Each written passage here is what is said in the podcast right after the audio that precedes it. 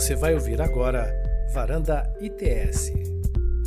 Boa noite a todos. Eu fico muito honrada de ter sido convidada para moderar esse evento em parceria com o ITS e o capítulo da Internet Society no Brasil e ao lado da Rebeca Garcia. Esse trabalho tem sido desenvolvido nessa parceria é de extrema importância para conscientizar o tema aqui no Brasil, que a gente chama de compartilhamento de custos, mas que também é conhecido com outros apelidos aí, o mais talvez conhecido seja o Fair Share. E esse trabalho de conscientização, a gente tem reforçado a mensagem de atenção em relação a propostas que estão pululando globalmente em relação a uma mudança de regime vigente do tráfego de internet.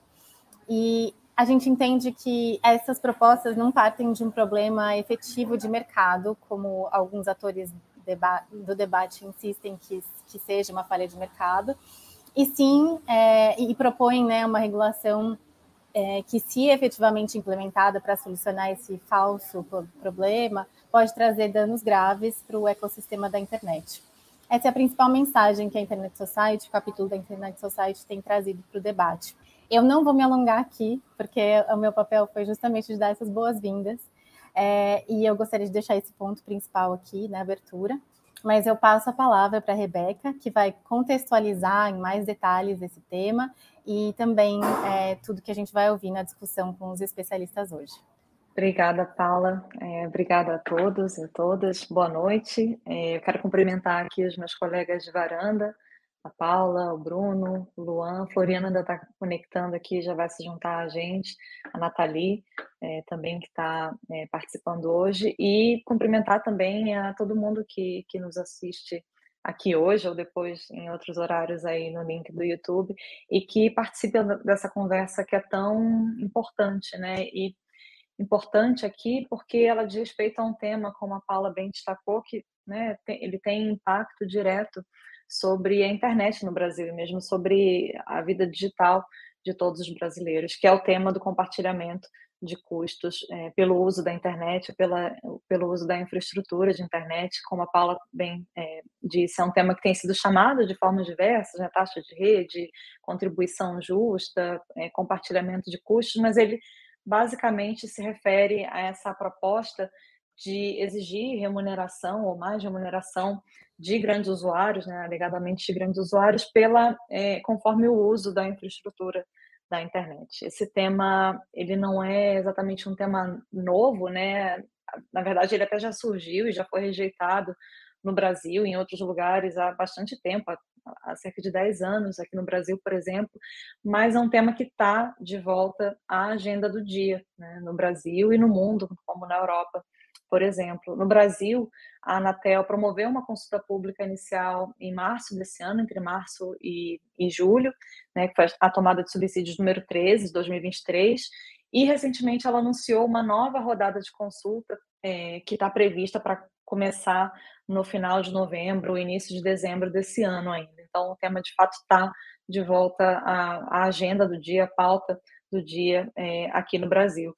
E como a própria Anatel reconheceu num evento recente de apresentação dos resultados, das contribuições que ela recebeu nessa consulta é, inicial, essa é uma proposta, essa proposta de compartilhamento que foi e tem sido defendida por algumas grandes operadoras, e alguns grandes atores do setor de telecomunicações, mas ao mesmo tempo ficou muito claro é, dessa consulta, da própria participação desse evento da Anatel, que diversos atores e setores né, da sociedade civil, da comunidade técnica, do setor privado, têm apresentado críticas né, e, e, e preocupações com relação a essa proposta de compartilhamento de custos pelo uso da internet.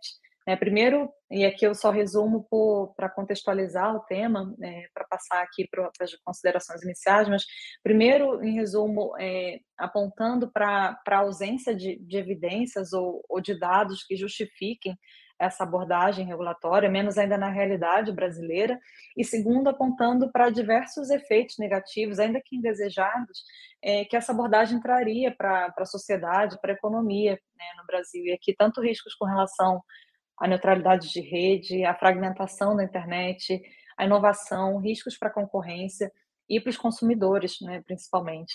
Por isso, é, eu agradeço muito é, o convite, né, a, a possibilidade de, de, moderar essa conversa de hoje. É muito bem-vindo que o ITS, com o capítulo brasileiro da Internet Society, estejam promovendo conversas como essa aqui hoje para ajudar a qualificar esse debate. Né? É, e já aconteceu uma primeira varanda promovida pelo ITS, pela ESOC, é, que tratou, basicamente, que teve a participação de membros da sociedade civil da academia, da comunidade técnica, apresentando essas contribuições, e hoje é, o foco aqui da nossa conversa, do nosso debate, é o impacto dessa proposta de compartilhamento de custos nas relações de consumo e nas relações né, econômicas, nas relações aqui, essencialmente de concorrência. Né? E com isso eu tenho a honra, nós temos a honra e o prazer de contar aqui com especialistas de alta qualificação para falar do assunto, e com isso, né, é, vejo que Floriano já, já se juntou a nós, é, sem mais delongas eu passo a palavra para o Bruno Renzetti para começar a fazer as suas considerações iniciais, a ideia aqui é que a gente faça, os nossos convidados façam considerações iniciais em até cinco minutos, e depois nós passamos ao debate, contando também com perguntas da audiência, lembrando que é, a transmissão aqui está aberta para perguntas feitas pelo próprio YouTube, então, por favor, enquanto aqui os nossos participantes vão, vão comentando, vão falando, fiquem à vontade para ir mandando suas perguntas, para alimentar esse debate de hoje. Eu antecipo aqui e reforçando o agradecimento pela participação que o professor Floriano vai precisar se ausentar é, da conversa às 19 horas, então a gente tem, é, a gente vai conseguir continuar, mas o professor Floriano ele vai participar até esse limite, só para já é, deixar claro aqui e reforçar o agradecimento pela participação, né, sabendo que a agenda de todos, como por exemplo a agenda do professor Floriano também é tão tem sido tão intensa. Com isso eu passo a palavra aqui para o Bruno. É, o Bruno Renzetti ele é professor da graduação da pós-graduação em Direito do INSPER e é associado ao Rapner Kreutz Advogados. É, Bruno, muito obrigada, é, bem-vindo e, por favor, a palavra é sua aqui para suas considerações iniciais. É, boa noite, Rebeca. É, agradeço o convite do ITS, agradeço o convite da Internet Society também. Agradeço a, a Rebeca pela organização do, e moderação do evento aqui, Luan, Nathalie, e especialmente o professor Floriano, que foi meu foi meu professor na numa disciplina da pós-graduação da USP. Então é um prazer estar estar com ele aqui. É, como, a, como foi comentado, eu sou professor da graduação do INSPER e a minha disciplina lá é exatamente regulação e concorrência, que é o, acho que o cerne do, do que nós vamos conversar hoje aqui e é o cerne da discussão sobre a cobrança do compartilhamento de custos, cobrança do fair share ou, ou do nome que nós queiramos dar para ele. É, e é interessante pensar nessa interação entre regulação e concorrência no setor de telecomunicações, porque o setor de telecomunicações é um setor historicamente muito concentrado, se a gente for pensar desde a experiência norte-americana com a abertura do mercado a partir da queda da AT&T nos anos 70, aqui no Brasil nos anos 90 com a abertura do mercado é, e a criação da Anatel e criação de mercados é, adicionais ao de telecomunicações, em que o, o ente privado poderia participar. É, então, nós temos que, no setor de telecomunicações, a regulação foi muito importante para promover a concorrência, promover a competição e promover a abertura desses mercados, que tem acontecido de é, é maneira constante desde os anos 90 no Brasil. É, então, temos, temos hoje competições por internet de fibra, temos competições, competição internet móvel, em outros setores que eram historicamente verticalizados e hoje eles já foram quebrados em diversos setores que, que possuem atores diferentes. Quando a gente fala da proposta de compartilhamento de custos, me parece que a gente está falando de uma regulação que vem um pouco nessa contramão, vem um pouco na contramão de diminuir a concorrência no setor de é, telecomunicações, quando, principalmente quando a gente vai falar de, é, das operadoras e, eventualmente, das MVNOs, que são operadoras menores, e dos impactos que isso pode ter para o consumidor na ponta. Então, por isso que é, essa discussão que o ITS promove junto com a Internet Society vem é, bastante importante para a gente tentar entender o que está por trás dessa ideia do compartilhamento de custos e como que essa regulação que deveria promover mercados competitivos e dali o ordenamento jurídico concorrencial manteria a competição nesses mercados que foram criados para regulação, como que essa eventual é, nova norma de compartilhamento de custos traria riscos à competição, não só no mercado de telecomunicações, mas também nos mercados dos serviços de valor adicionado. Então, acho que como comentário inicial, eu queria deixar essa mensagem para a gente começar o nosso debate da, dessa intensa interação entre regulação e concorrência, da necessidade de a gente levar em consideração é, as, as ideias de ambas as áreas, né, os, os princípios da regulação, os, os princípios da concorrência, e buscar entender se de fato a gente está de frente a um problema que precisa ser resolvido por regulação, se ele vai ser resolvido, como que isso terá impactos na concorrência também em setores regulados. Então, assim, pelo meu kickoff da, da nossa conversa, era isso que eu queria é, deixar para vocês. Muito obrigada, Bruno. É um ponto bem importante, aliás, justamente, é, inclusive, se a gente está diante de um problema regulatório a ser é, resolvido e os impactos disso, né? É muito, muito importantes aqui suas considerações iniciais, agradeço e passo a palavra agora para o Luan Cruz. O Luan é diretor de eventos e de comunicação do capítulo brasileiro da Internet Society, a ESOC Brasil, e é também pesquisador da área de telecomunicações e direitos digitais do IDEC. Luan, obrigada também pela participação hoje. A palavra é sua para suas considerações iniciais. Obrigado, Rebeca. É, primeiro eu queria agradecer o convite para poder participar desse webinar e, e também agradecer a participação das outras pessoas painelistas. A gente entende que, enfim, que eu estou sob dois chapéus, né? O chapéu da ISOC Brasil e do IDEC, que é o Instituto Brasileiro de Defesa do Consumidor. É, e nesse caso fica mais fácil para mim porque a posição tanto do IDEC quanto da ISOC convergem no sentido de ser terminantemente contra é, esse tipo de política, inclusive por alguns argumentos que o Bruno já mencionou. É, e aqui a gente sempre tenta discutir a partir de um, de, um, de uma fala que sempre surge quando a gente tem que mostrar a perspectiva do consumidor. É que na briga de elefantes, quem sempre sofre é a grama. E a grama, nesse caso, é o consumidor. É, inclusive porque na atuação histórica é, de defesa do consumidor e das entidades de defesa do consumidor, uma grande pauta que sempre, enfim, foi uma bandeira do movimento de direitos digitais no Brasil e no mundo afora, é a defesa da neutralidade de rede. Então, quando a gente vê esse novo debate sobre fair share, é quase como se fosse uma nova roupagem para as discussões que a gente já teve é, lá atrás, na época da discussão do Marco Civil da Internet. Se a gente for ver, por exemplo, é, os comentários das teles e das operadoras é, no debate do Marco Civil da Internet, a gente já via esses mesmos argumentos sobre infraestrutura, compartilhamento de custos e como as teles são o elo mais fraco nessa situação, quase se vendendo como se fossem o elo mais fraco nessa situação e no fato, de fato a gente sabe que não é isso que acontece.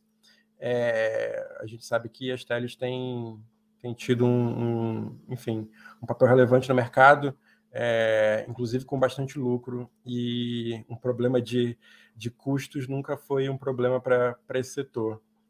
Isso também não significa que o setor de provedores de aplicação, especialmente os das grandes, dos grandes provedores de aplicação, né, que hoje basicamente estão baixo a empresa Meta, também não sejam problemáticos nos temas de neutralidade de rede, inclusive pelos planos de zero rating que são ofertados há muitos anos aqui no país e que são proibidos em outras localidades, como na Europa, na Índia, e, e que, enfim, são entendidos como violadores de neutralidade de rede. Um outro ponto que eu acho que é importante mencionar aqui, desse debate sobre o fair share, nesse novo debate, que parece mais um velho debate, é sobre a forma e também sobre o conteúdo. É, um problema sobre a forma é sobre também as prioridades que a Anatel, a Autoridade Nacional de, de Telecomunicações, tem dado para esse tema, enquanto outros temas e outras prioridades são deixadas de lado. Especificamente o ponto do zero rating, que eu já mencionei, que a Anatel nunca teve interesse em se debruçar sobre ele. Além disso, a gente tem um sério problema de políticas de conectividade no Brasil, de cumprimento de obrigações, algo que já foi, enfim, enfatizado pelo Tribunal de Contas da União diversas vezes.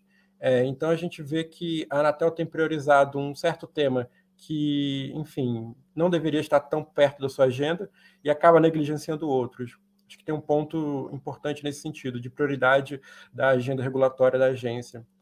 E, além disso, a gente também tem visto movimentos preocupantes. É, nessa última consulta pública, a gente viu que um dos autores e consultores de uma, de uma das teles, a operadora Claro, é, um dos seus autores escreveu também em coautoria com um dos diretores da Agência Nacional de Telecomunicações um posicionamento favorável à política do fair share, de compartilhamento de custos. Então a gente vê também uma problemática nesse sentido de muita aproximação entre operadoras e autoridade, o que também nos faz questionar qual é de fato o principal interesse da autoridade e da agência em querer tratar desse tema. E por fim, uma questão sobre conteúdo, né? É, o debate sobre fair share, como eu falei no começo, acaba sempre resvalando no consumidor. E a gente sempre tenta levar em consideração é, onde isso aconteceu e uma grande contribuição que aparece em várias, é, em várias participações da sociedade civil na consulta pública, inclusive na consulta, na participação e na contribuição que, que o ITS Rio fez com a Exoc Brasil, é o caso da Coreia do Sul, que implementou é, esse tipo de política, e o que a gente viu foi aumento dos custos para o consumidor, diminuição da qualidade, e isso também acaba impactando a inovação e aí se a gente estiver falando de startups e médias empresas, e também no desenvolvimento de novos modelos de negócio. Então, a gente entende aqui desse lado do consumidor que esse tipo de debate é muito infrutífero e não tem dado é, bons resultados para o lado mais fraco, de fato mais fraco dessa relação. É, queria começar falando sobre isso. É, muito obrigado. Obrigada, Luan, é, por essas considerações e por né, é, realçar aqui essa a preocupação esse ponto de vista do elo mais fraco do, né, você fez analogia com a, com a, grama, mas como que isso já tem sido, inclusive, evidenciado em, na Coreia do Sul, por exemplo, já tem sido medido. E é, um ponto que, de fato, a gente não pode é, deixar de, de ter em mente. É, bom, com isso eu passo a palavra ao professor é, Floriano. É, Floriano de Azevedo Marques Neto é professor da USP, da FGV do Rio de Janeiro, é também advogado.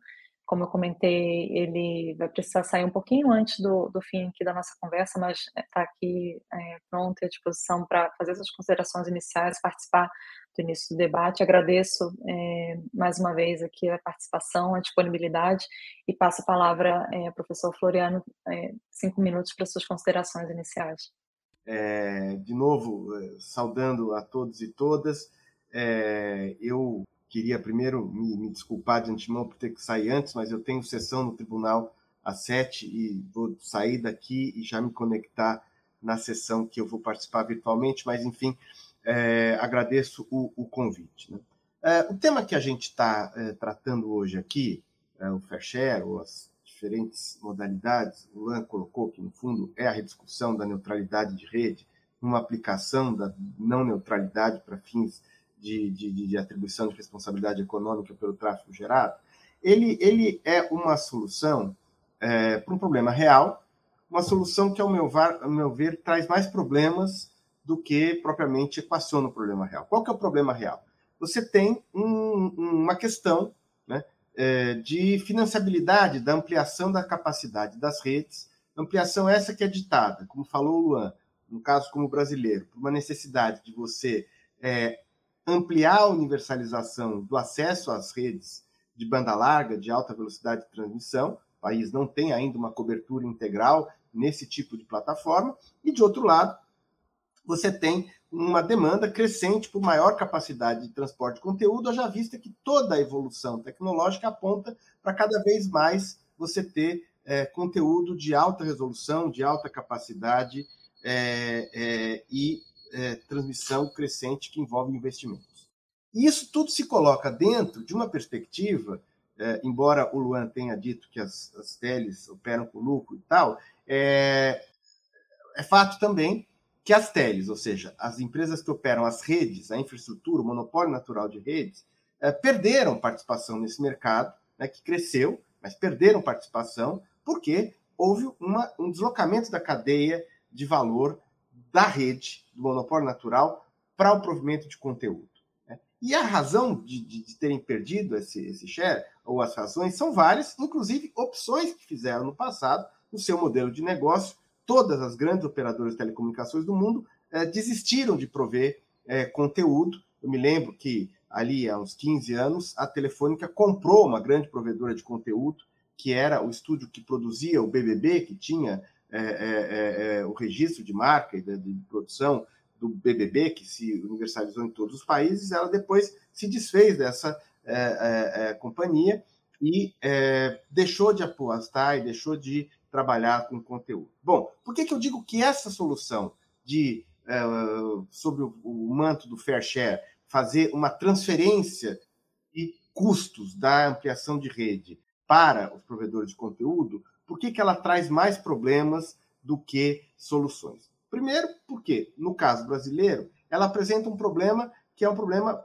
de endereçamento de como essa, essa discussão tem que ser posta. A Anatel tem forcejado essa discussão, só que, na minha, no meu ponto de vista, juridicamente, ela não pode ser resolvida no ambiente da Anatel. Por quê? Porque existem duas leis que travam essa, essa uh, uh, perspectiva de cobrança dos provedores de conteúdo pelo uso das redes. De um lado, foi dito aqui a neutralidade de rede, de outro lado, o arranjo que a Lei Geral de Telecomunicações fez entre o prestador de serviço de telecomunicações e os prestadores de serviço de valor adicionado, que não, sobre os quais a Anatel não tem essa alçada, não tem essa competência. Segundo problema é, é que essa ideia de é, fair share, ou de transferir cobrança não apenas para o usuário de serviço de telecomunicações é, na ponta, o consumidor, mas fazer essa transferência para o provedor de conteúdo, ela é um desfocado, desfocamento da discussão. Por quê? É, eu, eu, eu, eu vi o Luan falando do elefante grama, mas aqui, na verdade, qualquer aumento, incremento de custo, quem vai pagar é o consumidor.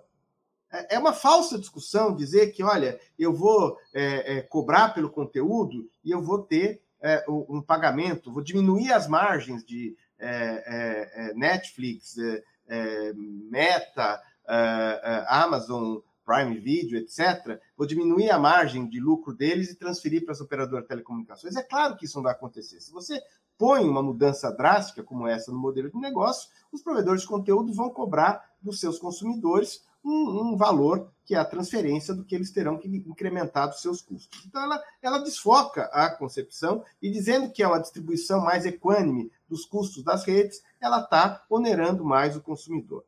Em terceiro lugar, é, que eu tenho falado disso, e é importante ter isso em vista, é que essa visão ela tem um foco seletivo em provedor de conteúdo. Né? Quando se discute o fair share, se está pensando é, nos grandes provedores de conteúdo de entretenimento ou de redes sociais.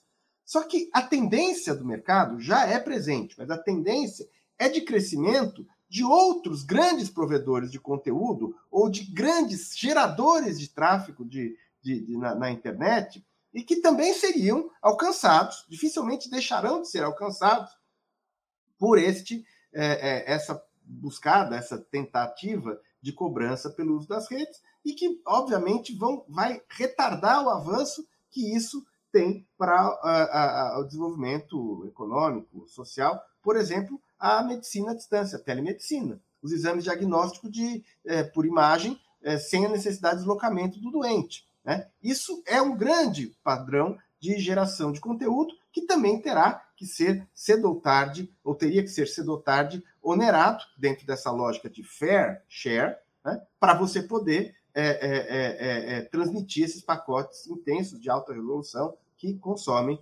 conteúdo. A mesma coisa, a tendência de futuro é da cadeia de produção industrial trabalhar com transferência de conteúdo na produção é, de peças industriais ou de mecanismos em 3D nas plataformas industriais fragmentárias. Né? Isso para não falar que também é, o mercado de games, a indústria de games terá cedo ou tarde, se teria que cedo ou tarde ser chamado para fair. Portanto, há uma miríade de problemas que se, se, se gera, né?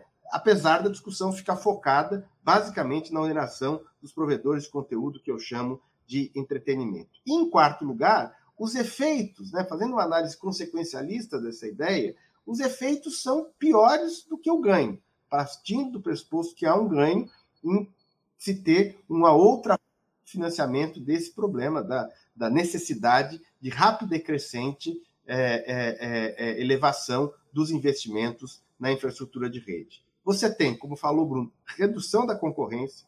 Você vai ter, quando você põe o fator de custo de remuneração pelo provedor de conteúdo é, para acesso às redes, você vai ter uma, uma constrição do poder de inovação, do surgimento de novos players com provimento de conteúdo inovador é, que vai ganhar mercado. Você tem um grande problema de como você vai cobrar, porque se você vai cobrar por conteúdo, você tem que cobrar por disponibilidade de capacidade de rede, não por uso efetivo. E aí você sempre vai ter um aumento dentro da, do bolo econômico, um aumento, uma ineficiência da sobreoneração por vários players que são terão que ser é, cobrados por é, disponibilidade de conteúdo para eles que não há garantia que esse conteúdo vai ser, que essa capacidade de rede vai ser usada. E por outro lado, é, em última instância, aquilo que nós já falamos, você vai ter no fim do dia uma oneração do consumidor que provavelmente teria que ser, terá que pagar pelo é, é, contrato de acesso à internet que tem na ponta enquanto consumidor e indiretamente pelo que vai ser incrementado de custo naquelas assinaturas que ele faz para gozar do serviço de conteúdo. Portanto, é uma solução ruim para um problema real. Obrigada, professor, pela, pelas considerações iniciais é, e já né, trazendo aqui nessas quatro, nesses quatro grandes tópicos né, principais, preocupações e riscos dessa proposta, né, que, como você colocou, né, é uma, uma solução ruim para um problema, é, e é que desde a questão de competência, mas passando principalmente por esse foco que é seletivo na, na, na superfície, na aparência, mas de fato ele tem um impacto que é transversal, principalmente quando a gente pensa no contexto de uma sociedade digital, de pelo menos um esforço de, de transformação digital no Brasil. Obrigada. É, com isso, eu passo a palavra agora para a Nathalie Fragoso. É, a Nathalie é sócia do VMCA Advogados, pesquisadora, é, doutora em Direitos Humanos, Direitos Digitais, Sociologia do Direito. É, obrigada, Nathalie, é, pela participação aqui hoje. É, a palavra é sua para as suas considerações iniciais. Obrigada, Renata. Muito boa noite a todas e todos. Bom, sou Natalia, sou advogada, como disse a Renata. Eu ensino também no INSPE, é, em Direito e Tecnologia, na Educação Executiva, e tenho pesquisado aí nos últimos anos esses temas relacionados à regulação da internet. Então, primeiro, muito obrigada pelo convite é, para debater esse tema, um tema que, de novo, está quente em várias partes do mundo e aqui no Brasil também. Acho que, enfim, vai ser um prazer discutir tanto os termos desse debate como os riscos que ele gera, né, não o debate em si, mas as medidas que estão sendo propostas para usuários e para o ecossistema da internet como um todo. Né? Acho que entre as preocupações, muitas, quase todas já mencionadas, né, a gente está diante de uma proposta de regulação ex ante que não tem evidência né, para lastreá-la, a gente tem aí uma série de riscos de desincentivos e de, de, investimento por parte dos médios provedores, por atores que estão deixados de lado supostamente dessa né, desse escopo é, de tarifação, desse escopo da obrigação que seria criada, e a gente tem ali sobrando para os consumidores né, em custos e, e, menos conteúdo, ou seja, restrições de acesso. Mas eu queria focar nessas considerações iniciais no no princípio, nas regras de neutralidade da rede, né? Porque tenho visto no debate um certo barateamento, digamos assim, desse princípio, né? E uma certa desversação ali do que seria, do que seria ou não afetação do princípio das regras, né? Que concretizam ali a neutralidade da rede.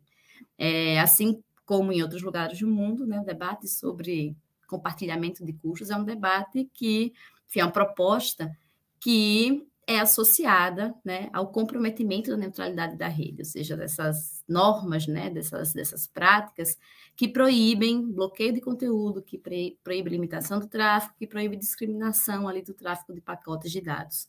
É uma discriminação que eu acho que também é importante dizer desde logo, né, que não é uma discriminação só técnica. Né? A gente tem algumas decisões importantes aí em algumas instâncias é, decisórias, em outras jurisdições que né, observando ali o que, né, o princípio, as regras e as suas, os seus desdobramentos, é, reconhecem também na discriminação econômica né, de diferentes pacotes de dados, de diferentes agentes né, que originam ou recebem esses pacotes de dados também né, qualificam é, violações à neutralidade da rede. E eu acho que vale a pena né, voltar aos, às razões né, que motivam a adesão a essas regras, né, que podem aparecer, né, podem se manifestar de formas diferentes em diferentes jurisdições, mas que, né, no fundo, né, limitam ou proíbem, né, bloqueios, restrições discriminatórias é, nesse tráfego, porque visam proteger a abertura da internet,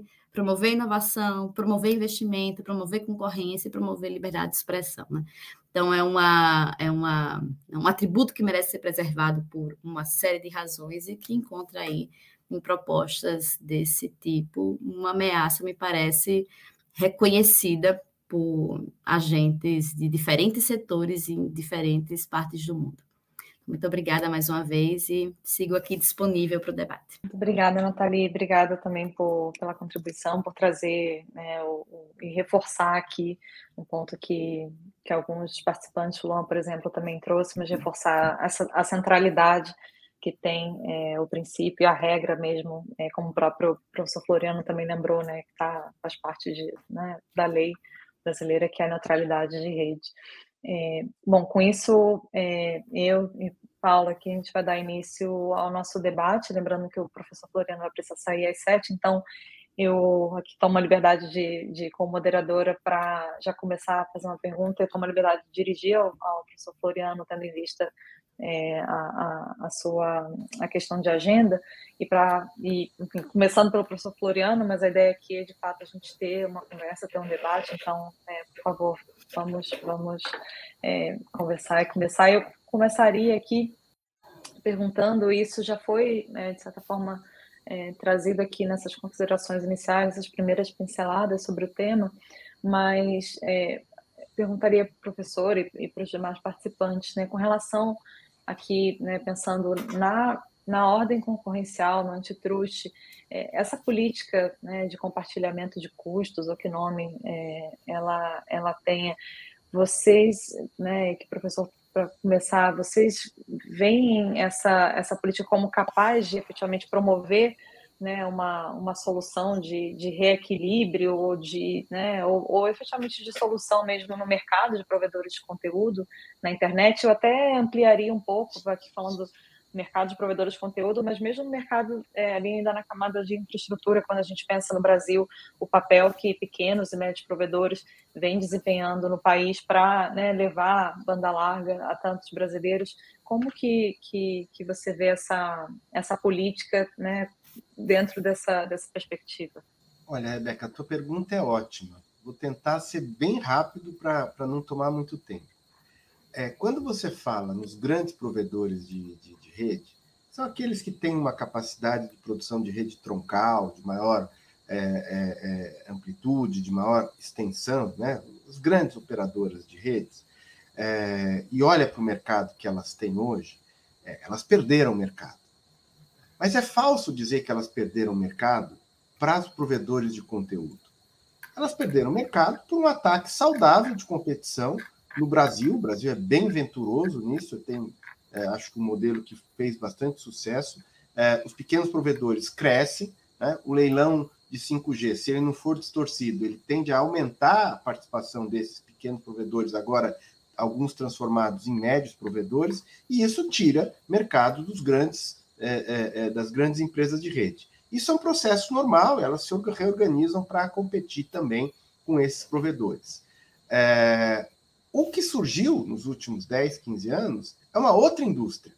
Né? Ela tomou valor na cadeia econômica, mas ela não tirou propriamente o mercado das operadoras de, de, de internet. Pelo contrário, né? elas até criaram uma demanda nova né, para os usuários eh, dos serviços das operadoras de, de rede, é, porque, obviamente, se você não tivesse toda essa miríade de grandes provedores de conteúdo, grandes aplicações de conteúdo, boa parte dos usuários não contratariam pacotes muito mais caros de banda larga, de internet em banda larga.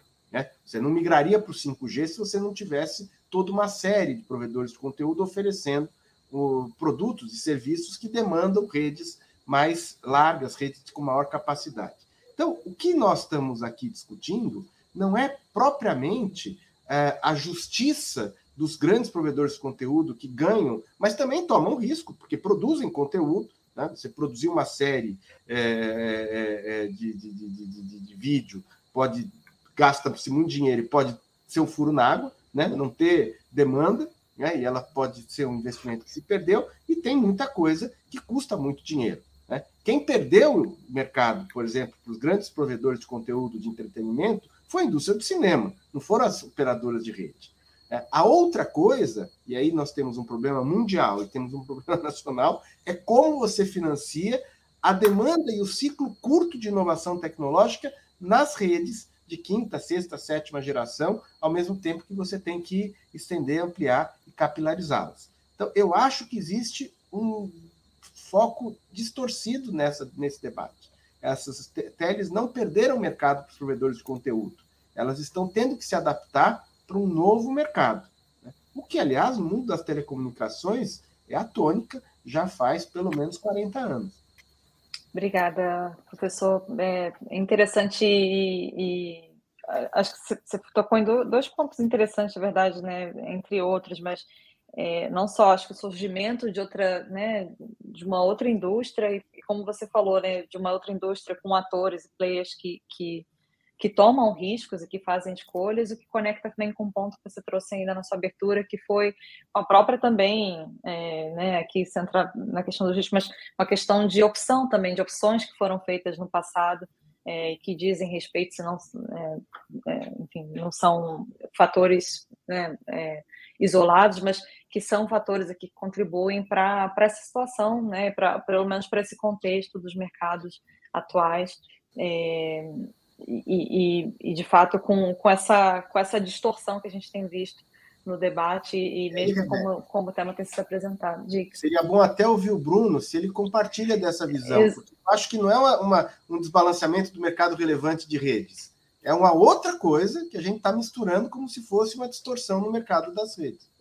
Exato. Eu ia mesmo passar a palavra para o Bruno, que começou aqui falando, o Bruno também que é professor de regulação e concorrência e foi aluno do professor Floriano para é, para retomar aqui esse ponto.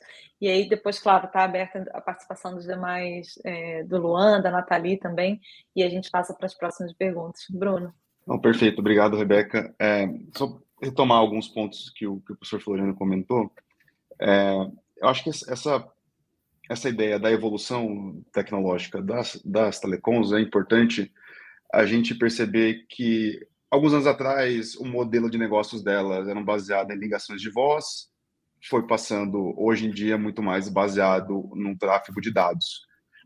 É, então, assim, ainda que não tenha, ainda que os provedores de entretenimento não estejam, de fato, mordendo o mercado das telecomunicações, das provedoras de acesso, é, há uma relação muito intrínseca entre as duas, hoje em dia, né? E o que a gente pode tentar configurar como certos efeitos de rede é, uma operadora de telecomunicações vai se tornar mais popular e vai ter uma maior adesão de usuários, com maior for o número de serviços que ela é, presta a seus usuários. Então, ela quer disponibilizar os serviços de streaming de entretenimento para o maior número possível de usuários. Da mesma forma, o usuário ele vai querer ter acesso a provedor de, de, de acesso à internet que tenha a possibilidade de entregar para ele a, rede social que ele quer usar ou o serviço de streaming que ele quer é, assistir o seu filme ou a sua série. Então, o que, o que me parece ser aqui a, a discussão do compartilhamento de custos do fair share nesse sentido? É, a preocupação concorrencial me parece estar nos dois mercados, tanto no mercado de telecomunicações quanto no mercado do, da SVA, se a gente quiser é, nomear dessa maneira. Por quê? Porque quando a gente olha para o mercado de telecomunicações, vamos imaginar um ambiente em que o fair share exista, né, que haja essa necessidade de pagamento do provedor de conteúdo para a, os provedores de telecomunicações, por exemplo, é muito razoável pensar que os provedores de conteúdo eles vão querer fazer os seus contratos com os grandes provedores de telecomunicações, porque eles vão ter uma capilaridade maior dos usuários. Então, isso diminuiria o poder de barganha das é, dos provedores regionais menores de telecomunicações. Isso seria no lado das telecomunicações. Do outro lado, se a gente for pensar do lado do, dos provedores de conteúdo, é, a imposição do fair poderia criar uma barreira de entrada ao mercado de conteúdo. Porque se para eu entregar o conteúdo para o usuário eu preciso ter um acordo comercial em vigor com a empresa de telecomunicações, como que um novo entrante, que não tem o poder econômico do incumbente do mercado, e ele também não, não goza dos efeitos de rede que o incumbente já goza, como que ele vai conseguir entrar nesse mercado não tendo a capacidade econômica para fechar um acordo comercial e pagar o seu, o seu fair share? Então, ainda que a gente possa dizer que as, tele, a, as telecomunicações não perderam mercado para as empresas de conteúdo, perderam mercado para operadores regionais e locais, eu enxergo uma relação de efeitos de rede muito clara nas duas pontas e efeitos danosos à competição nos dois lados a partir da possível imposição do, do compartilhamento de custos. Bom, acho então que não, não, não vi divergência exatamente, né? É um bom, um excelente complemento. E lembrando, aliás, um ponto que o professor Floriano também trouxe, a gente está aqui, a gente acaba falando muito e pensando muito é, na indústria do entretenimento, mas como o próprio Floriano comentou, né, se a gente pensa no contexto de, de transformação digital, de sociedade digital, principalmente exemplos como telemedicina, gaming, mesmo teleeducação, mesmo mineração de dados, por exemplo, para inteligência artificial, a gente pode pensar como que, que, que, os impactos disso ainda vão bem, bem além, né? E mesmo aqui pensando aqui nessas duas pontas, como o, o, o Bruno bem trouxe. É, eu abro aqui para a Nathalie, para o Luan, mas enquanto isso eu vou aproveitar e mandar com uma pergunta agora mais do ponto de vista do consumidor, aí vocês fiquem à vontade, é, se preferirem falar é, né, de, de, manter o enfoque no aspecto concorrencial ou mudar um pouco para esse enfoque mais consumerista, mas só para somar e mantendo aqui aberta a palavra para essa nossa primeira pergunta, é, objeto aqui de debate, queria trazer também do ponto de vista de, né, um ponto de vista consumerista, de, né, quando a gente olha para as relações de consumo, para o consumidor que está lá na ponta, é, que, como é, muitos aqui dos participantes lembraram, é, acaba né, sendo a ponta que, que, que, que, sofre o impacto, que tem, em alguma medida, é, repassado, seja direto ou indiretamente, é, uma tarifação ou uma taxa como essa, mas que efeitos que esse compartilhamento de custo, essa potencial é, tarifação de, de conteúdos disponíveis na internet, ou mesmo né, na geração de tráfego na internet de uma maneira geral, pode trazer em relação ao acesso e à própria obtenção de serviços online. É que eu passo para a Nathalie, para o Luan, pode ser Nathalie, por favor, você que foi a última a falar, pode falar agora primeiro, depois do Luan, é, e mantém aqui aberta para os nossos participantes. Perfeito. Eu queria fazer só um comentário relacionado ao tópico anterior, porque, me, enfim, estou de acordo com as considerações do professor Floriano, do Bruno, é, mas me parece que essa confusão né, e a necessidade de, de, colocar que esses agentes operam em mercados distintos surge de uma de um atalho que talvez tenha sido tomado nesse debate, me parece, por alguns atores, no sentido de que haveria uma simetria né, entre essas, enfim, entre as entre os provedores de conexão e os provedores de aplicação, ou de certa maneira, né, opondo grandes empresas de tecnologia às provedoras de conexão à internet e, de certa maneira, insistindo nessa simetria, né, na, na nos grandes números de, de, faturamento do primeiro grupo em detrimento do, do segundo, assim. Então, é, de novo, né, reiterando, Parece claro que, de fato, atuam em mercados, os mercados relevantes são separados, são distintos, mas há implicações comerciais em ambos. É, mas me parece que esse, esse equívoco, a necessidade de reafirmar esse fato, aparece justamente dessa, né, dessa legada, nessa insistida simetria entre esses atores que são opostos em sua, entre aspas, grandezas. E, e muito rapidamente, pegando gancho aí, é, para facilitar aqui o, o fluxo sobre as implicações para o consumidor, Acho que é importante dizer, o consumidor, quando abre um aplicativo né, e tem alguma dificuldade de acesso, é, essa, essa, dificuldade de acesso pode ser em decorrência né, de uma priorização de determinados pacotes em, em, detrimento de outros, de determinadas aplicações em detrimento de outras, pode ser uma decorrência de censura, pode ser uma decorrência de várias questões, mas no limite isso implica restrição de acesso, isso implica né, uma piora da sua navegação online, isso implica uma percepção ali de, de de privação. É, para além, do, portanto, né, do custo direto ou indireto de certos serviços, para além da, né, da dificuldade de acessar um mercado talvez mais, enfim, né, maior, maior opção de serviço, maior variedade, maior né, variedade de, de, provedores também, acho que tem essa tendência à experimentação de uma privação do acesso, né, que decorre aí da, da violação dessas regras que garantem, né, dessas regras de neutralidade que garantem acesso equânime à, à, à internet. Obrigada, Nathalie. Luan, é, fica à vontade. Bom, eu acho que tem um ponto que me parece importante sobre é, o que a tarifação, enfim, o que é o, o, compartilhamento de custos, a cobrança desses custos pela, pelos provedores de aplicação trariam de beneficial para o consumidor. E aí tem um pouco do que, do que o Floriano comentou, de que de fato a gente tem um problema na infraestrutura de conectividade no Brasil, historicamente falando. E isso, enfim, como eu comentei, também já foi apontado pelo Tribunal de Contas da União, inclusive pela ineficiência das políticas públicas, tanto promovidas pela Anatel como pelo governo federal, no âmbito do Ministério das Comunicações. E um problema que quem acompanha historicamente esse debate é, de fato, confiar nas, te nas teles, no sentido de que ninguém garante que, caso essa cobrança seja instituída, esse dinheiro que será cobrado das operadoras, das, da, das big techs, enfim, dos provedores de aplicação, será revertido em infraestrutura. Porque isso, de fato, não é o que tem acontecido nos últimos 25 anos que as operadoras têm fornecido o serviço tanto de telefonia móvel, telefonia fixa, de banda larga.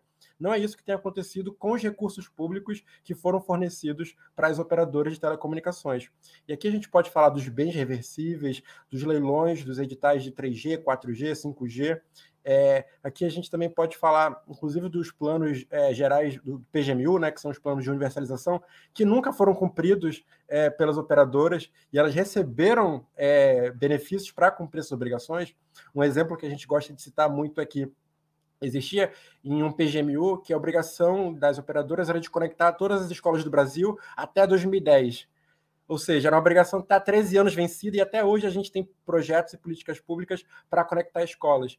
Então a gente também tem essa pouquíssima confiança de que esse dinheiro vai ser revertido de fato para políticas de conectividade, porque o histórico das operadoras de telecomunicações é justamente o contrário: é ganhar benefícios e não entregar contrapartidas. É, se isso aconteceu com dinheiro público e com recursos públicos, é, com dinheiro privado, isso, enfim, é, tende a se repetir. E aí eu só vou tentar aqui elaborar um pouco nos efeitos para os consumidores. Eu acho que muito aqui já foi falado, é, mas eu acho que tem quatro pontos que me parecem relevantes. Vou tentar ser breve, mas o primeiro é uma restrição de acesso, né? É, você vai ter uma barreira financeira para acessar determinados produtos. Como o Floriano comentou, esse, esse custo vai ser repassado para o consumidor. E a gente está falando do consumidor brasileiro, que em sua grande maioria é hipossuficiente. E aí entra um outro debate sobre, sobre acesso a conteúdos, né? Porque o, o consumidor pobre, ele não contrata Netflix ou Amazon Prime, qualquer outra coisa. Ele tem a TV Box, e a TV Box também é atacada é, por esse pela própria Anatel. Então, assim, não tem para onde correr é, se o consumidor quer ter acesso a conteúdos de qualidade é, e acesso à cultura. Então, essa, primeiro, esse custo se transforma na restrição ao acesso. E essa restrição ao acesso se transforma também numa desigualdade digital, em que você vai ter aqueles que podem é, contratar serviços e consumir aquele tipo de serviço. E aqui eu não falo não só do conteúdo, mas de contratar o próprio serviço de internet. Inclusive levando em consideração que a internet móvel no Brasil, ela não é por velocidade, ela é por conteúdo consumido. Então, assim, você vai contra contratar pelo conteúdo consumido e mais pelos pacotes de dados. Então, assim, você tem essa grande desigualdade digital de quem pode acessar determinados conteúdos. E aí aqui eu queria voltar para os dois outros pontos finais sobre a naturalidade de rede, que não é um conceito novo, é um conceito histórico desde as bases da internet. Aqui muita gente cita o TeamView, é, mas também tem o próprio Windsurf, todos os pais da internet é, dos Estados Unidos que, que tanto, enfim, que desenharam a internet que a gente tem hoje em dia com base nesse princípio. E aí a gente tem duas limitações. A primeira é a limitação da inovação, que o próprio Bruno já comentou aqui, que o custo de entrada para esse serviço vai ser muito alto. Então, assim, é, se você não tiver a capacidade de negociação é, de uma Netflix ou de um grande provedor, você nunca vai conseguir sentar na mesa é, para poder ter o seu conteúdo priorizado. É, você vai ter o seu conteúdo é, mais lento, é, difícil acesso. E é uma coisa que a gente já enfrenta hoje, por exemplo, quando a gente fala do zero rating. É, um ponto é, obviamente que as pessoas usam o WhatsApp, o Facebook, porque tem todas as questões de efeito de rede, mas muito também porque o Signal, o Telegram tem um custo. E dependendo daquilo que for mais fácil, o consumidor não quer saber é, no, na ponta final é, é, essas questões de quem entrou, quem não entrou, no, quem fez acordo, quem não fez acordo. Ele quer saber daquele serviço que vai ser prestado com qualidade e rapidez para ele. E nesse caso, o serviço prestado com qualidade, e rapidez vão ser daquelas dos grandes players que conseguem ter esse, o que a gente sempre chama, né? Esse fast track, essa, essa linha mais rápida para chegar até o consumidor. E um outro ponto que muitas vezes é um pouco debatido é a redução da própria liberdade de expressão. É, essa, é, esse tipo de, de, mecanismo de controle de conteúdos, ele pode ser usado para censura, para controle de informações. Isso é uma ameaça, inclusive, para um ambiente democrático e para um ambiente que a gente quer enfim, fomentar o acesso à cultura, o acesso ao conhecimento, o acesso a novas formas, novos modelos de negócio, que inclusive podem beneficiar negócios locais, ao invés de beneficiar o que a gente tem hoje em dia, é, empresas, grandes empresas que atuam no território nacional é, e que, enfim, lucram com, com os consumidores brasileiros. E aqui não falo só das teles, né? Porque a gente fala de a Telefônica, é, Vivo, Claro, e TIM não são brasileiras, muito menos Facebook, Twitter, Instagram, enfim, todos os outros grandes aplicativos. Então, assim, você também acaba, inclusive, é, desincentivando é, a construção de, de indústrias nacionais. Obrigada, Luan. É, acho que o Bruno quer fazer um, um comentário. É, reverberar um pouquinho o que o, o Luan falou. É, esse ponto final dele sobre diversidade de conteúdo, né? Eu acho que é um ponto bastante relevante e é algo que a gente discute muito também nas políticas de zero rating. Né? Então tem tem algo parecido aí que talvez a gente possa aprender é, do zero rating que já está sendo discutido há algum tempo e ver como que isso poderia ser transladado aqui para as discussões de compartilhamento de custos. E sobre os pontos dos é, possíveis danos aos consumidores, eu queria só fazer dois, dois comentários rápidos. É, tem estudos hoje que já mostram que o consumidor que ele compra um, um pacote de dados mensal de 100 gigas, por exemplo, ele não consome tudo isso. Né? Ele vai consumir 30, 25 gigas da, da franquia de internet dele. Então a operadora teria ali um ganho de 70 que ela está recebendo e não está sendo utilizado da sua banda. É, que tá, isso, e isso iria um pouco é, isso iria um pouco de encontro ao argumento da necessidade de dessa necessidade tão premente da infraestrutura, porque hoje você já tem consumidores que não, não utilizam toda a sua banda, toda a sua franquia de internet contratada.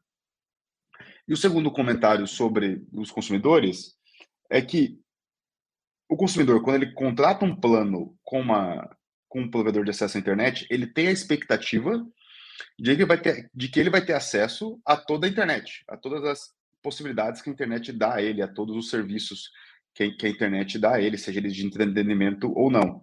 É, a partir do momento que a gente coloca em jogo uma política de compartilhamento de custos, aquele consumidor que é, faz a sua adesão a um pacote de dados, ele só ele não vai ele passa a ter restringida o tamanho da sua internet, né? Se a, se a operadora que ele contrata não tem um, não, não tem um acordo junto a um, a um provedor, a um, a um serviço de valor adicionado específico, ele, ainda que ele esteja pagando ali mensalmente a sua franquia de dados, ele não vai ter acesso àquele serviço específico. É, então, vai, o dano consumidor está muito aí em, em, restringir as possibilidades de navegação na internet, né? É, você restringir as suas soluções é, disponíveis, ainda que o consumidor esteja pagando um, um pacote de dados que teoricamente deveria dar acesso a, a tudo para ele. É, é, um ótimo ponto, e, aliás, dois pontos que eu estou anotando aqui para, é, e aprendendo também com esse debate, mas o Luan também trouxe alguns pontos importantes, inclusive com relação não só aos efeitos, né, sobre é, desigualdade, né, e a gente num contexto como brasileiro, que é um contexto ainda de muita é, desigualdade, mas itens como liberdade de expressão, outro ponto importante que é a falta de qualquer né, garantia de que, de que enfim, a remuneração aqui, ou que essa negociação reverta em, em mais ou melhor é, infraestrutura e a falta de qualquer garantia também, que retomando o ponto que o professor Floriano trouxe, ele é, precisou sair, mas de que isso só vai ser cobrado de, né, de, de, alguns atores ali específicos, lembrando que a geração de tráfego e essa tendência é uma tendência a acontecer nos mais diversos setores. E com relação a, né, Bruno aqui reforçando o ponto do, dos impactos na diversidade, e, é, de novo, a gente volta para o tema que a Nathalie é, trouxe da centralidade da neutralidade de rede. Né? A gente está vendo aqui essa perspectiva de, no fundo, gerar uma internet de classes, né? Por exemplo, o Bruno aqui falou, então, seu consumidor que paga é, pelo seu pacote de dados para uma operadora menor, é, por exemplo, um pequeno ou médio provedor que não consegue fazer um, uma negociação é, com, com provedores de conteúdo, com serviços de valor adicionado específicos, como que ele vai ter uma experiência é, de menor qualidade, possivelmente mais né, degradada, com menos possibilidade de conexão, que é completamente é, contrário ao espírito e à própria letra também da regra de neutralidade de rede. Eu pergunto rápido, se, Nathalie, se você quer fazer algum complemento, senão já passa para mais uma pergunta. Paula, mantém a gente aqui é, na linha com relação ao tempo. A gente tem mais uns minutinhos. É... Não, podemos seguir. Boa. Legal. Então, eu aproveito para fazer mais uma pergunta aqui e, e aberta é, para para a mesa, para os participantes, de uma maneira geral, mas que está relacionado ao que a gente, na verdade, já vem aqui falando, né? Que é, é eu casaria com, com, já com duas, vocês podem é, escolher, mas a primeira é justamente né, de que forma que, que, que a proteção, que a tutela é, dos direitos dos consumidores podem né, estar comprometidas caso uma, uma eventual política de compartilhamento de custos seja implementada, e por outras que, voltando a um ponto que, que muitos de vocês já pincelaram nas considerações iniciais, mas a gente pode aprofundar, que é que tipo de, né, de, de, de, falha de mercado, se é que há alguma, que tipo de, de, de, problemas a gente a gente tem, assim, eu, eu tenho estudado, tenho pesquisado, é, e acho que a própria Anatel tá, vai fazer agora essa nova rodada de consulta justamente para avaliar isso, mas que tipo de, de, de, de fala justifica é, uma medida como essa, né? lembrando de novo dessa realidade brasileira, é, né, esses diversos leilões, esses mercados, como o professor Floriano falou, a, a presença desses menores é, provedores que vêm levando banda larga para os brasileiros, como que, que vocês veem, e aí, de novo, abro para vocês escolherem tanto uma perspectiva mais olhando a proteção e a tutela dos consumidores, mas também dentro dessa perspectiva que está relacionada também é, de concorrência de eventuais é, falhas, de, de, problema de mercado que, que existe, que problemas a gente, na verdade, não estaria criando com, com uma política como essa. Eu acho que eu posso, enfim, puxar aqui, Rebeca, e, e por favor me complementem. É, acho que, enfim, a gente ouve os argumentos que estão sendo lançados, né? E coloco aqui os argumentos que estão sendo lançados para oferecer laço à proposta, embora eu acredite que contra-argumentos muito importantes já foram ventilados nessa conversa aqui. Um desses argumentos, por exemplo, tem a ver com né, o fato de que, por exemplo, a gente está falando da infraestrutura de telecomunicações, como essas redes de, de banda larga, né, a gente está falando de um recurso compartilhado e que a gente pode, né, frequentemente lida com essa falha no sentido, no sentido de que é, esses recursos compartilhados podem ser superutilizados ou mal gerenciados e que podem, enfim, isso resulta no congestionamento, enfim, a tragédia dos comuns, né? Subinvestimento por um lado, superexploração por outro, e que né, a, a proposta de compartilhamento de custos seria uma maneira de, de, de mitigar esse problema, garantindo ali que todo mundo é, contribua para a atualização, manutenção é, né, dessa infraestrutura é, que permite que operem. É, o contra-argumento, acho que o Luan já começou, já colocou, e, o professor Floriano também, é, que é isso, não há garantias, por um lado, né, de que esse vai ser, essa vai ser a destinação é, dessa, dessa, dessa tarifação, né, dessa, desse recurso especificamente. Historicamente, a gente tem né, lidado com uma com investimento deficitário, digamos assim, ou pouco eficaz no que diz respeito à expansão né, do, do acesso à internet no Brasil, por um lado, E por outro, acho que vem aí outras vozes circulando no sentido de que, veja, os, né, os médios provedores têm feito investimentos na rede, é, provedores de conteúdo fazem investimentos na rede, investimento em cabos, enfim, para otimizar, inclusive, a prestação dos seus serviços. Então, é, há mais de uma linha né, de contra-argumentação, por exemplo, a essa é, arguída é, falha de mercado aí, relacionado né, a esse recurso comum superexplorado e mal preservado, digamos assim. E sobre a, a, a fala, né, a, a, enfim, a segunda, o segundo item da pergunta sobre a tutela, de novo, né, dos, dos direitos dos consumidores, acho, me parece que esses são direitos né, que precisam ser reclamados é, coletivamente, né, que a, a, a ou são, serão mais efetivamente né, reclamados ou atendidos quando coletivamente reclamados, porque a tendência é, né, é que reclame sua, sua enfim, a, a, atenção a esses direitos aqueles que têm maior acesso à justiça, aqueles que têm maior né, recursos de informação, recursos é, de defesa, recursos simbólicos. Então, é, me parece que esse tipo de política ele é melhor endereçado quando endereçado né, no, no atacado, seja é, observadas suas implicações para os consumidores, consumidores como um todo. Então, olhar né, para os riscos de estrangulamento dos serviços, olhar para os riscos de redução da acessibilidade, olhar para os riscos de aumento de custos e preveni-los.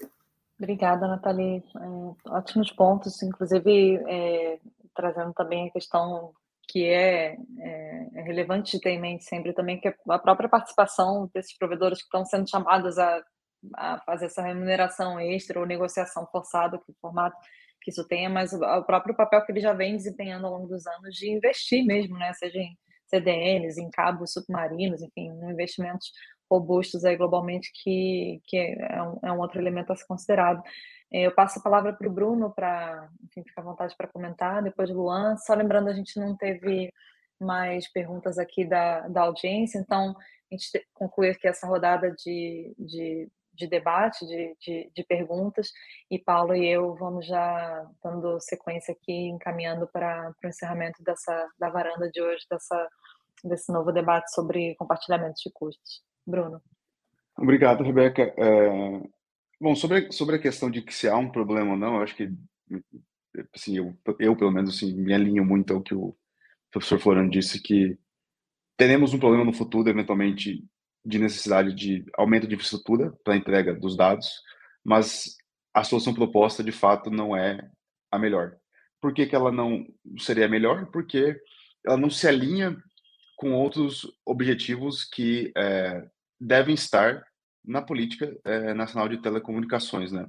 Então, se a gente for pensar em quais os impactos que uma política de compartilhamento de custos teria em universalização, por exemplo é, seria você diminuir a penetração dos pequenos provedores em, em regiões mais remotas do país, em que o acesso a telecomunicações é mais difícil.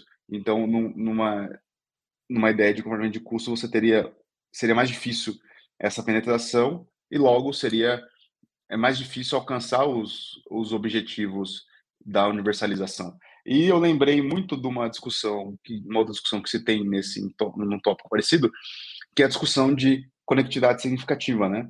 É, que não, não necessariamente somente ter acesso à internet é suficiente. Você tem que ter um acesso à internet que tenha uma qualidade, que você consiga é, desempenhar as atividades básicas de uma maneira satisfatória. É, então, por isso que às vezes a gente vê é, dados que mostram que é, 99% é, dos brasileiros têm acesso à internet, mas qual que é a qualidade do acesso dessa internet, né? É, quais os serviços que estão disponíveis para esse brasileiro? Quanto que é a franquia de dados que ele tem? Quanto tempo que ele passa desconectado da internet? É, ou com qual qualidade ele consegue, por exemplo, assistir uma aula online, que hoje em dia é, é essencial para objetivos da educação. Então, me parece que a discussão de, de do, do, problema de infraestrutura, é, que de fato falta muito investimento em infraestrutura ainda é, no, no Brasil para acesso à internet, mas o compartilhamento de custos não vem exatamente é, atacar esse problema, né? E acaba criando efeitos perversos a esses objetivos de universalização é, do acesso à internet e de aumento da conectividade significativa em, em, em regiões mais remotas do, do país. Então, acho que é nisso que a gente tem que pensar também, nesses efeitos adjacentes que uma eventual política de compartilhamento de custos poderia ter. E só para é, fazer, um, um, fazer mais um comentário sobre é, é, direito concorrencial, é, as autoridades de concorrência no Brasil, elas têm uma, elas têm uma função muito importante, que é o que a gente chama de advocacia da concorrência. Né? O que é a advocacia da concorrência? São as, as autoridades trabalharem, de, discutirem de perto com agências reguladoras, com o Congresso, com os legisladores, sobre propostas que poderão, de alguma maneira, afetar o mercado e que poderão trazer efeitos é, anticompetitivos no mercado específico. É, então, me parece que essa discussão de comportamento de custos é um exemplo primoroso da possibilidade de atuação das autoridades concorrenciais nessa função educativa de advocacia da concorrência, nessa função de trazer subsídios para que é, uma eventual regulação não tenha esses efeitos de fechamento de mercado e é, barreiras à entrada, aumento de custo para os rivais que é, não traria nenhum benefício, é, não só ao mercado, como também traria é, efeitos ruins aos, aos consumidores. Obrigada, Bruno. Luan, na verdade eu vou passar certo. a palavra para o Luan já para a gente aproveita e, e, combina essa, o comentário dessa nova dessa última rodada aqui de perguntas também para um minutinho de considerações finais. É, Bruno, Nathalie, vocês acabaram já meio que fazendo isso, a gente fica à vontade para é, amarrar e fazer essa, essas considerações finais, mas queria só ressaltar aqui é, de novo esses pontos. Esse é um, é um excelente ponto, principalmente quando a gente lembra que a Anatel está para abrir essa nova rodada de consulta agora, está é, prevista para o final de novembro, talvez início de dezembro, e dessa oportunidade, até como o Bruno é, comentou, de exercício também de uma da advocacia de concorrência, né, né, no sentido de, de qualificar o debate, de contribuir para justamente conscientizar e trazer essa, né, é, mais essa contribuição que já vem sendo feita, mas de reforçar a importância de trazer é, essa perspectiva de, das potenciais consequências do, né, dos efeitos que a gente aqui tem falado, vocês destacaram vários deles com relação à universalização, inclusão digital, eh, os efeitos nos consumidores de uma maneira geral, os efeitos nas relações de concorrência, tanto do mercado de telecomunicações quanto no, no caso do, do, do, dos serviços de valor adicionado. Então, só para destacar aqui também esses pontos e agradecer, e passo agora ao Luan Luan, é, fica à vontade para comentar essa rodada aqui de perguntas também, já para fazer as suas considerações é, finais. Eu vejo que se Nathalie e Bruno querem fazer mais um comentário final para é, Paulo e eu encerrarmos essa varanda aqui de hoje tão produtiva sobre o tema de compartilhamento de custos e os efeitos, principalmente com relação a relações de consumo e de concorrência. Bom, eu vou voltar um pouco lá na minha fala inicial sobre o problema de forma. É, você comentou que vai ter uma nova tomada de subsídios, um novo processo de escuta, e a gente também se pergunta para que o novo processo de escuta, né? É, a gente viu um material que foi lançado no site é, do pedágio na internet que mostra que essa discussão tá, já está bem nítida, as, os posicionamentos. São as grandes teles contra todo mundo. É, eu, eu, não entendo o porquê também da Anatel querer rediscutir o tema sabe? Parece quando você perde a partida e quer jogar de novo para ver se ganha de novo em algum momento. Então tem esse problema de forma de que eu acho que esse debate já está bem delimitado e a gente já sabe o posicionamento de todo mundo. É, um outro ponto é sobre o modelo de se investir em infraestrutura de telecomunicações. É, a gente aqui já discutiu de que a gente não tem garantias de que o dinheiro que vai ser repassado, que poderia ser repassado das, dos provedores de aplicação para os provedores de conexão seja de fato investir em infraestrutura. E eu me pergunto também do porquê a gente não pensar em outros mecanismos. Já que as teles querem tanto que, que os provedores de aplicação contribuam para a rede, enfim, a gente podia pensar em outro modelo, enfim, transformar essa taxa não diretamente um para o outro, mas para um fundo. A gente já tem um FUST, por exemplo, por que não fazer com que é, algumas dessas big techs contribuam para o FUST, e aí lá no FUST a gente decide para onde vai esse dinheiro. É, então a gente também poderia, poderia estar pensando em outros modelos alternativos. É, E por fim, sobre danos colaterais aos consumidores, a gente já tem visto isso agora, porque a gente tem visto nesses eventos é, de telecomunicações o que tem sido ventilado. É, numa maneira quase que birrenta, as teles querem acabar com o zero rating que já existe atualmente nos planos oferecidos. É, e, é, e, é, isso, né? Se já é ruim com o zero rating, é, com o WhatsApp gratuito, o Facebook gratuito, sem ele fica pior ainda para o consumidor. Então a gente vê que, de uma maneira de retaliar as big techs, é, as teles querem acabar com esse, com esse produto é, ofertado hoje de uma maneira dita gratuita, é, e isso afeta quem? Não vai afetar é, a Big Tech, vai afetar o consumidor, que depende dessa infraestrutura e depende é, desses aplicativos para trabalhar, para viver, para se conectar. Então, assim, a gente já tem visto é, esse tom ameaçador vindo das, big te das grandes teles nesse sentido, de acabar com o zero rate como maneira de retaliar as, as big techs e isso acabar resvalando no consumidor, que é quem vai sofrer com o fim desse tipo de política é, de aplicativos ditos gratuitos. Então, para finalizar, eu acredito que a gente vai ter que se manter atento a esse debate, uma vez que a Anatel já disse que vai querer ouvir mais uma vez todo mundo de novo, e a gente vai estar tá lá participando, é, isso pela ISOC, pelo IDEC, eu acho que é importante frisar que o IDEC tem uma cadeira no Conselho de Defesa dos Usuários do Serviço de Telecomunicações, a gente vai pautar esse debate nas próximas reuniões, é, entendendo que é, esse debate já está bem nítido, quem está com quem e quais são os interesses e quais são os argumentos de cada lado. E a gente vai estar tá nessa, como bem a Nathalie é, frisou, a gente está aqui para defender os direitos dos consumidores é, no atacado. É, os direitos do consumidor e tutela coletiva é, andam lado a lado historicamente no Brasil e dessa vez não vai ser diferente. É, o nosso papel aqui vai ser, de fato, tentar defender os interesses de todos os consumidores e, de fato, aqueles que vão ser afetados de maneira mais, mais grave com esse tipo de política que tenta enfraquecer a neutralidade de rede. Que a gente sabe quem são essas pessoas, são as pessoas mais pobres, as pessoas negras, mulheres, que com dados da CETIC, do CETIC, a gente sabe que são as pessoas que têm é, o acesso mais precário de internet. E aqui também eu faço a propaganda de uma nova campanha que foi lançada recentemente pela Coalizão Direitos na Rede, que se chama Libera Minha Net, que inclusive critica e questiona esse modelo de internet que a gente tem atualmente no Brasil. É, é isso, gente. Muito obrigado e boa noite. Valeu pelo papo. Obrigada, Luan. É, e reforçando aqui um ponto que o Bruno também trouxe, né, da importância da conectividade significativa, né, da, não só da, do acesso, mas da qualidade, que tipo de, né, que qualidade, que tipo de acesso, que tipo de internet os brasileiros vão, vão ter com propostas como essa.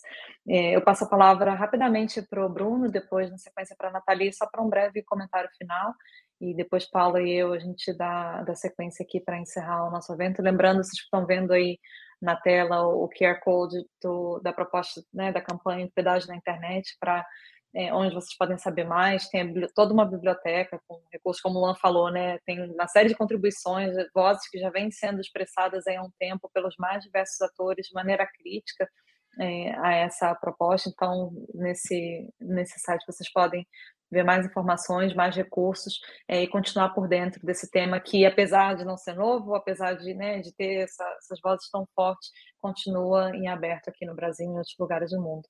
É, Bruno, por favor.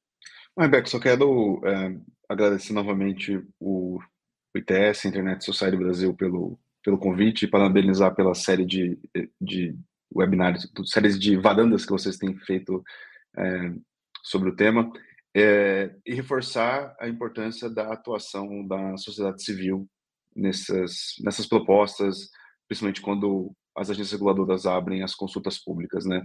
Às vezes fica meio escondido lá no fundo do site da agência e não, chama muito interesse é, em temas que têm efeitos é, diários na vida da, da população, né? Então, acho que o, tra o, trabalho que vocês fazem de conscientização é muito importante e continuar acompanhando de perto as discussões e pensar é, em formas cada vez mais efetivas de contribuir e de pautar essas e pautar essas discussões, levando em consideração os diversos stakeholders que estão nessa, nessa discussão, mas sem perder como norte né, os, os objetivos e a importância é, social da, da conectividade e da conectividade com qualidade no, no Brasil. Então, para fechar, de novo, só agradecer vocês e é, vou continuar acompanhando as, as discussões. Obrigada, Bruno. É, Nathalie?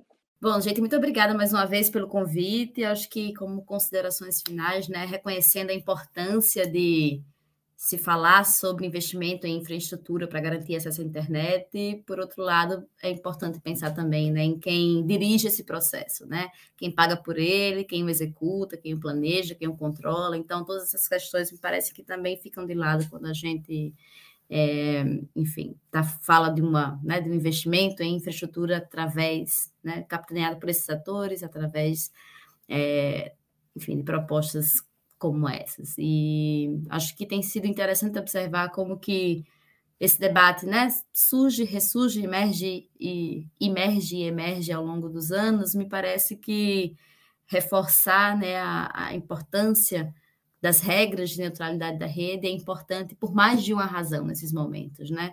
É, parecem, um, um, parecem regras simples ou princípios simples, né? Ou algo abstratos, mas eles têm essa, enfim, essa importância para muitos objetivos, né? Para garantia de direitos, para garantia de, de, da concorrência, para garantia da inovação, enfim, é uma aposta no futuro, é uma aposta nas pessoas que usam a internet. Então, parece importante voltar a esses fundamentos sempre que esse debate ressurge. Mais uma vez, muito obrigada e boa noite.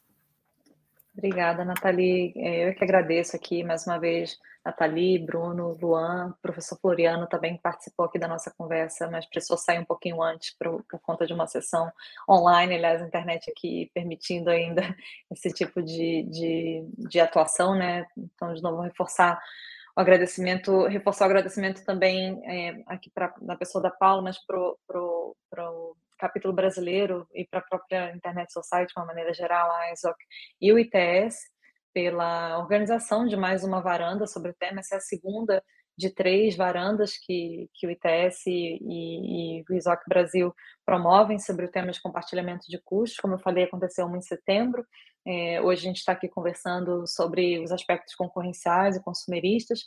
Em breve vai ter uma nova varanda e quero aproveitar também de novo para reforçar e, e parabenizar é, igualmente o ITS e o ISOC por não só promoverem essas conversas, né, essas varandas, mas também por ajudarem a, né, nesse esforço de, de disseminação de conhecimento né, de principalmente conhecimento de fato com base em estudos, em referências sobre o tema por meio da campanha Pedágio na internet. Aqui na, na tela vocês podem ver o QR Code para acessar o site, onde vocês podem ver não só eventos passados, mas também a própria biblioteca bastante robusta e acessível, com manifestações, com documentos, com referências bastante diversas sobre esse tema.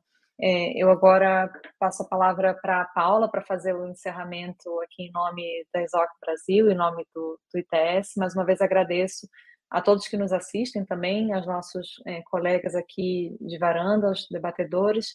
E, Paula, é, obrigada, a palavra é sua. É, mas eu também gostaria de agradecer muito esse debate, como eu falei né, inicialmente, né, a gente vê propostas globais sendo feitas, né, então a gente, e aí algumas até já implementando, né, como na Coreia do Sul, e é, a importância da gente trazer esse debate aqui no Brasil, tendo em vista as particularidades do mercado brasileiro, né, da infraestrutura aqui no Brasil que a gente tem para acesso.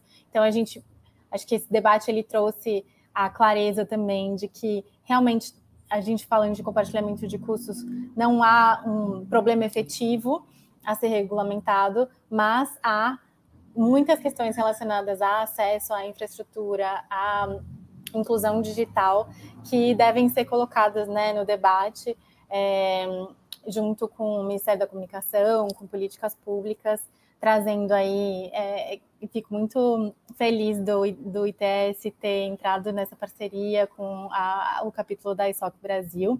É, como a Rebeca já disse no site, essa biblioteca tem esses, esses documentos que a Internet Society fez e, e, desenvolveu globalmente, né? Então, trazendo um pouco do que tem sido discutido na União Europeia. Essa semana também saiu um documento importante do regulador é, do Reino Unido, da Ofcom, também contra essas esse tipo de proposta de compartilhamento de custos. Então, são questões muito importantes para uma política e uma análise comparativa, mas não diminui é, essa importância de trazer realmente a discussão com os nossos especialistas aqui no Brasil, é, dentro das nossas particularidades. Então, fico muito feliz, Nathalie, Bruno, é, Luan, Rebeca, de ter estado aqui ouvindo vocês, principalmente, é, enriquecerem esse debate. Obrigada, pessoal. Boa noite a todos e todas e até a próxima varanda. Você ouviu Varanda ITS.